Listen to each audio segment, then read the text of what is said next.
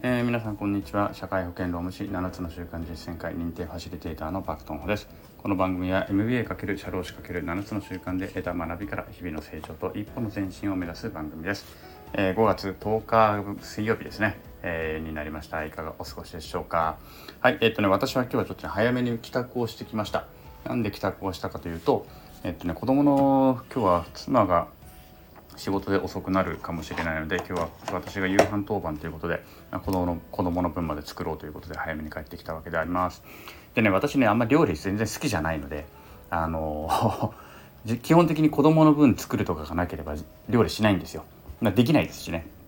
で何遍やってもまあこうやってたまにね週に12回作る機会はあるんですけれども基本的に何遍やっても作れないだからあのクックパッド様々ですねクックパッドがなかったら多分こんなことはできないだろうなっていうふうに思ってるぐらいクックパッド様々で。いやあのビジネスってすごいですよね。ほんとすごいなと思います。でえっ、と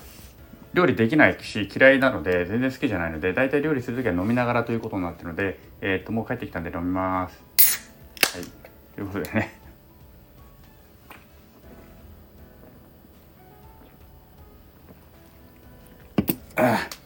はい。ということでね。あの飲みながら今から料理をしていこうかなと思ってます。今日は何を作るのかというとえー、っとね豚ミンチのつくねネギたっぷり生姜ソースっていうのを作ってみたいと思います。はいまあ簡単そうだったのでこれにしようかなと思ってます。